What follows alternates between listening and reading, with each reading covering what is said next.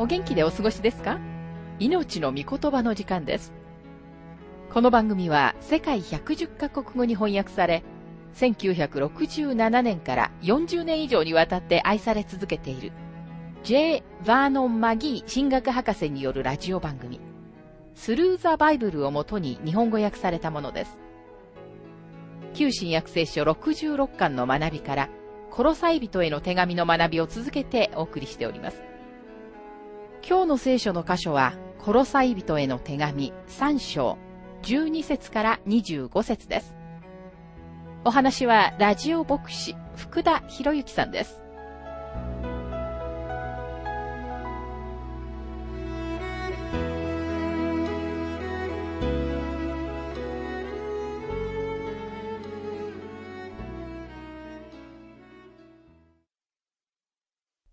コロサイ人への手紙3章の学びをしていますが、12節それゆえ神に選ばれた者、聖なる愛されている者として、あなた方は深い同情心、慈愛、謙遜、柔和、寛容を身につけなさい。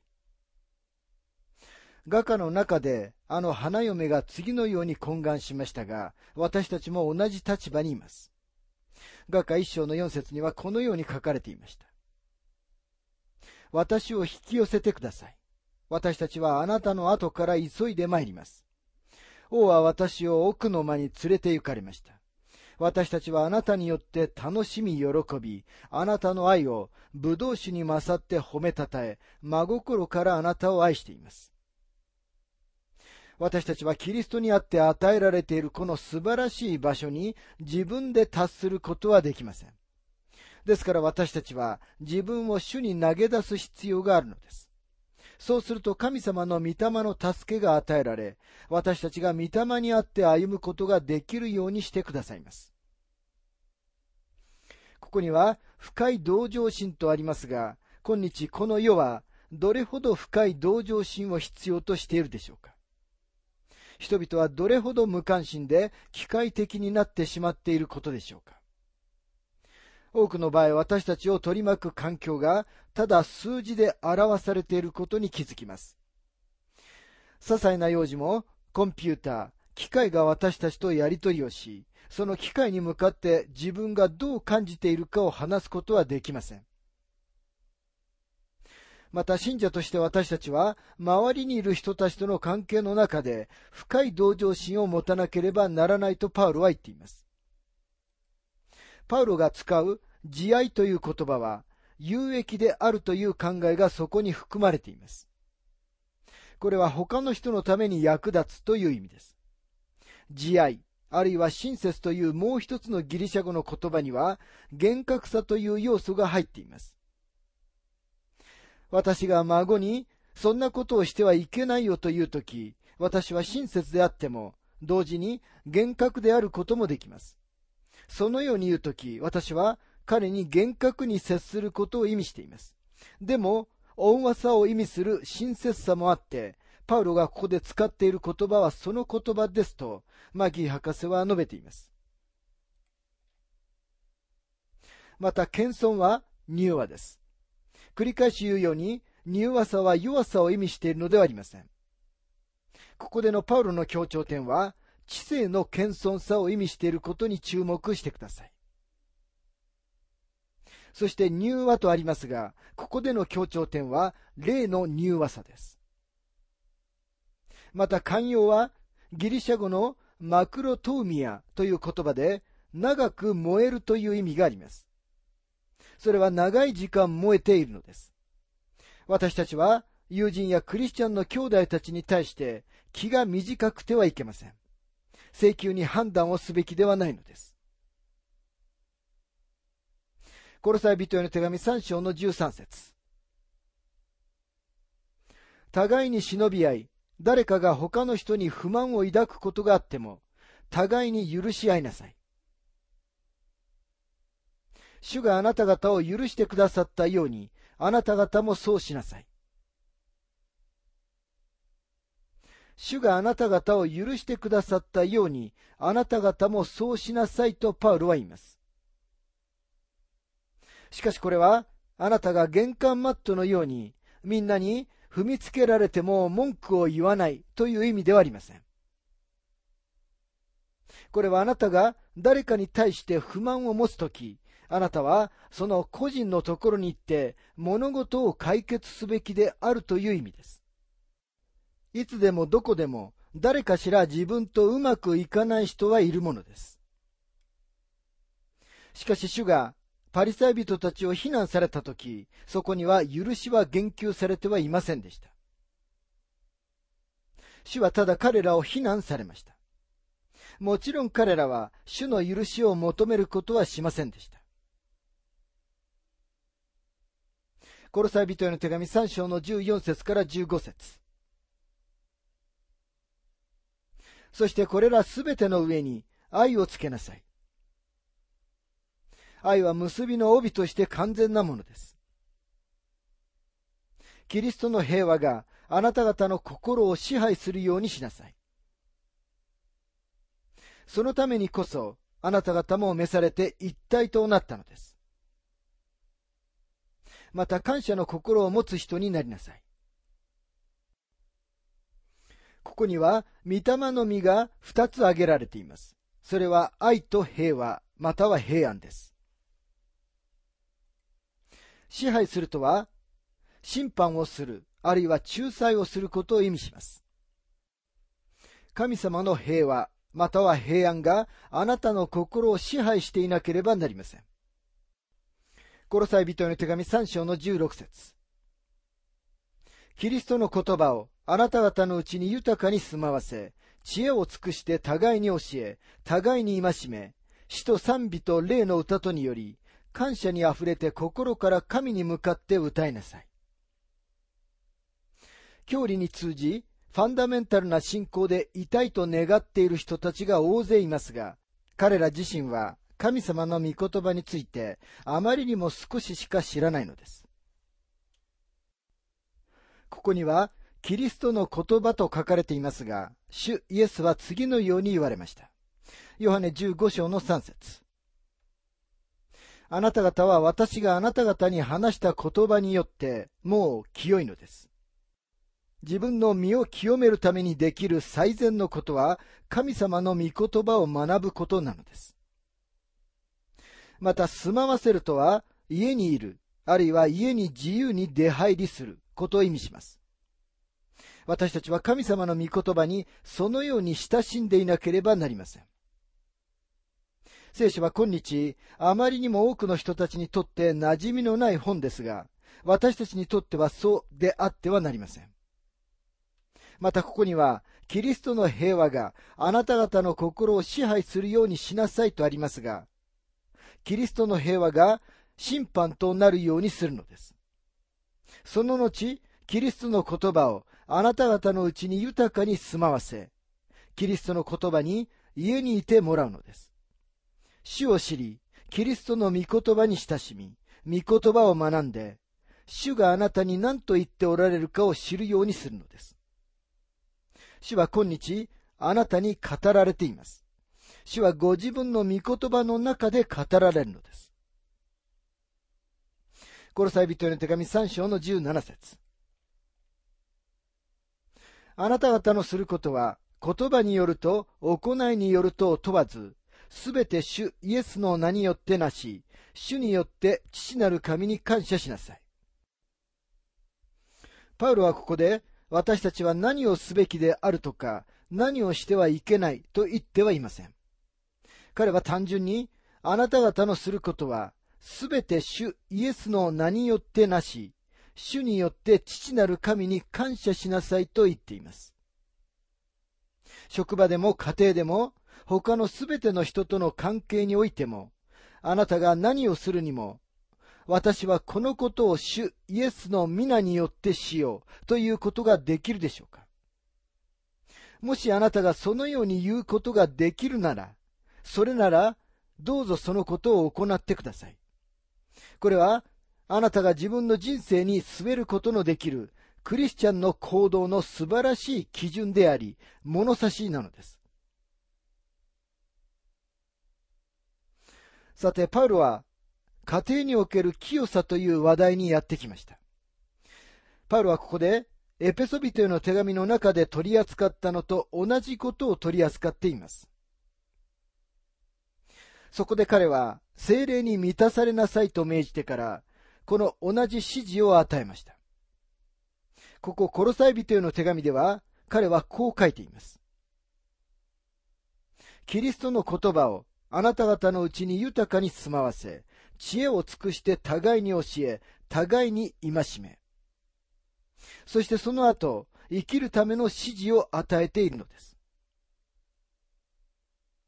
精霊に満たされるとは何を意味しているのでしょうか？精霊に満たされるとは、同時にあなたが神様の御言葉にも満たされなくてはならないことを意味しています。神様の御言葉は神様の御霊によって霊感されています。もしあなたのうちに神様の御言葉が豊かに住んでいるのなら、あなたは神様の御霊にも満たされています。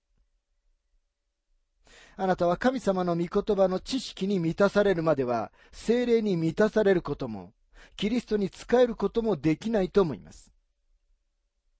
キリストの言葉をあなたのうちに豊かに住まわせるのです。さて、もしキリストの言葉をあなたのうちに豊かに住まわせているのなら、キリストの御言葉はあなたの人生の中に現れて、あなたの家庭にも必ず影響を与えるはずです。コロサイ人への手紙3章の18節妻たちよ、主にあるものにふさわしく、夫に従いなさい。この命令は、家庭における秩序のためです。しかしこれは、威圧的な夫を作り出すためにこう書かれているのではありません。神様は妻を叩いたり、主と共に歩む彼女の歩みに反するようなことをするように命じる、救われていない夫に従うようにと意図されてはいないのです。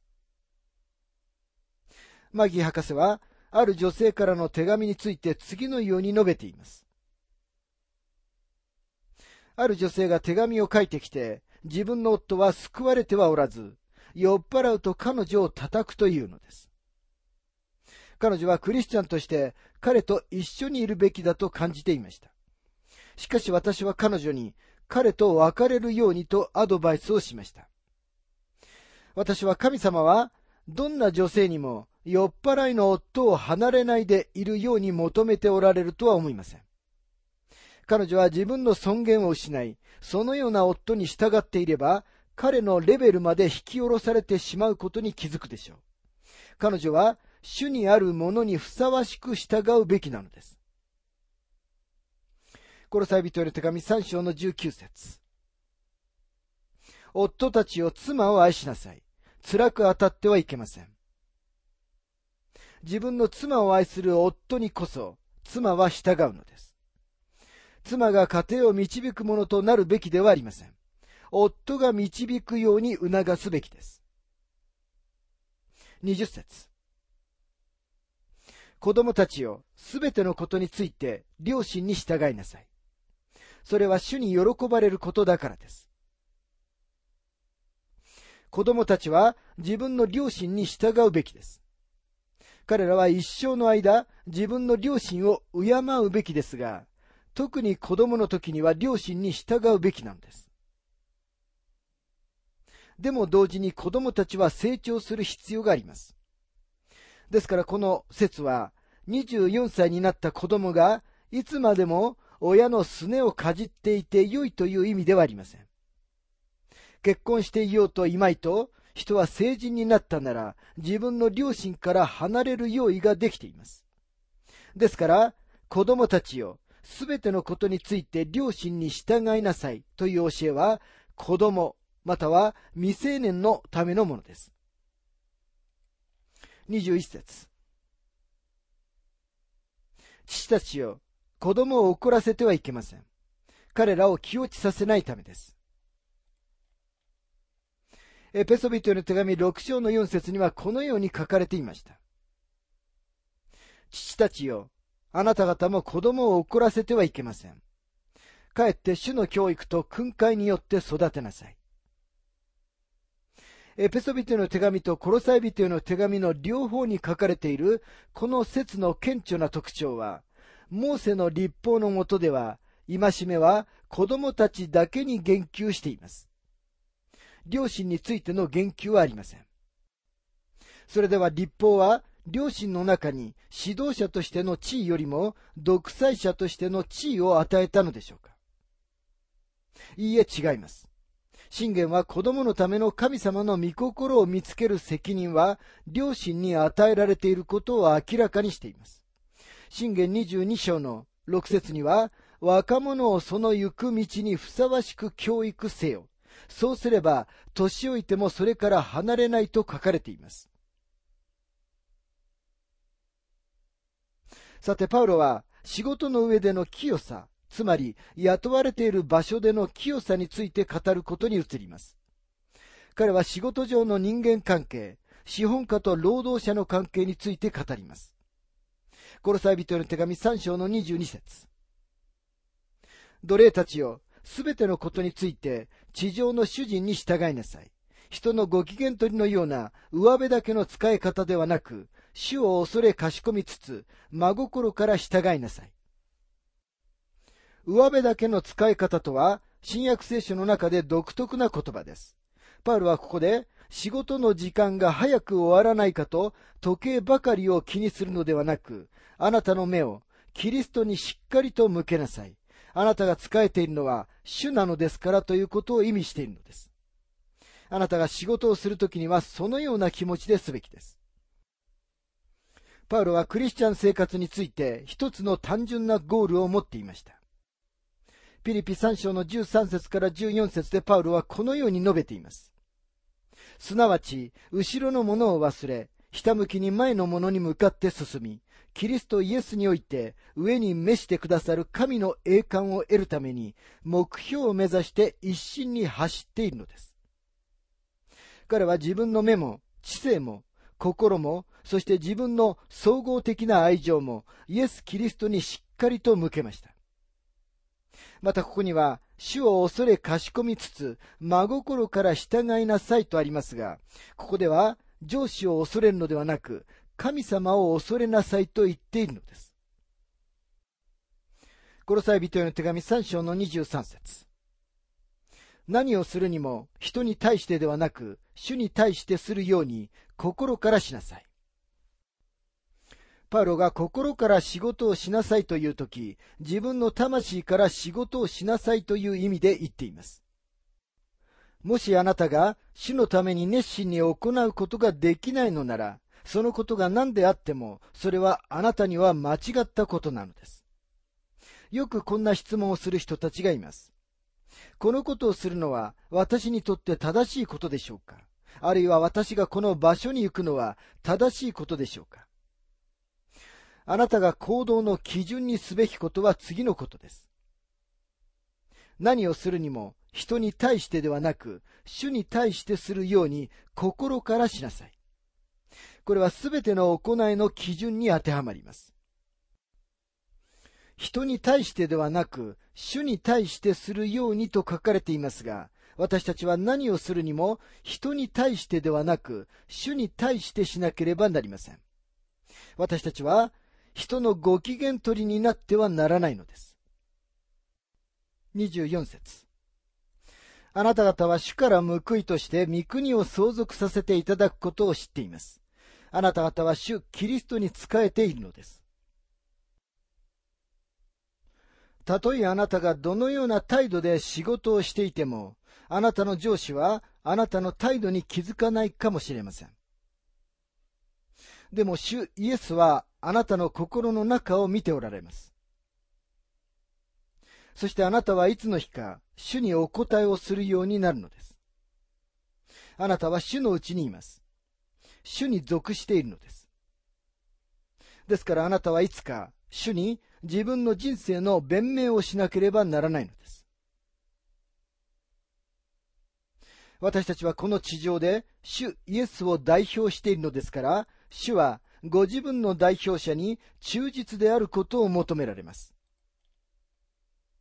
とても多くの謙遜な人に知られていない仕事に忠実であった人たちがいます。私たちもその人たちについて何も知りません。彼らは自分たちの雇い主に対して、教会に対して、家庭に対して、牧師に対して忠実にやってきました。彼らのことを知っている人たちはほとんどいません。でも主は知っておられます。彼らは主から報酬を受けます。あなたも私も、ある人たちが受ける報酬に驚かされると思います。ここには、あなた方は主キリストに仕えているのですと書かれています。このことは、この地上でのクリスチャンの奉仕に違った評価を与えます。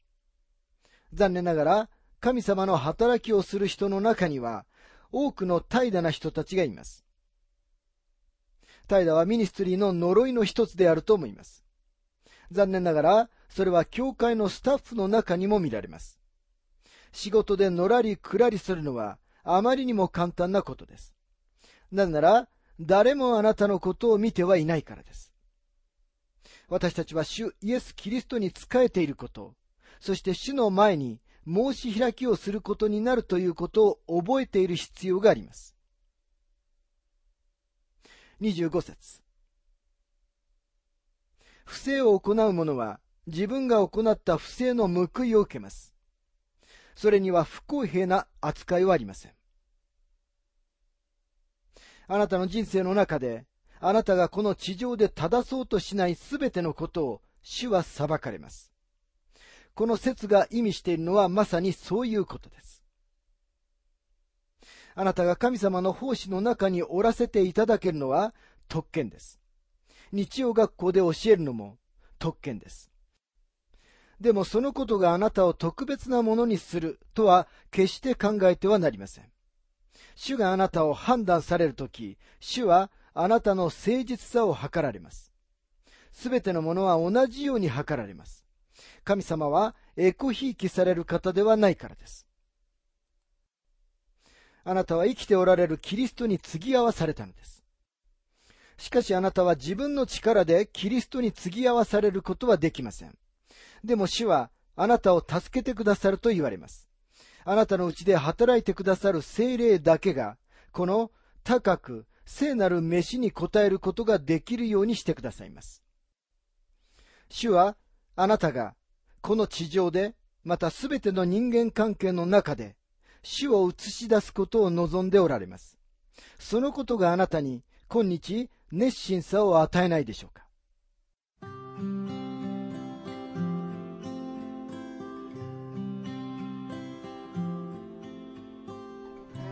命の御言葉お楽しみいただけましたでしょうか？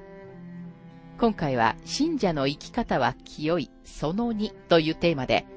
コロサイ人への手紙3章12節から25節をお届けしました。お話はラジオ牧師福田博之さんでした。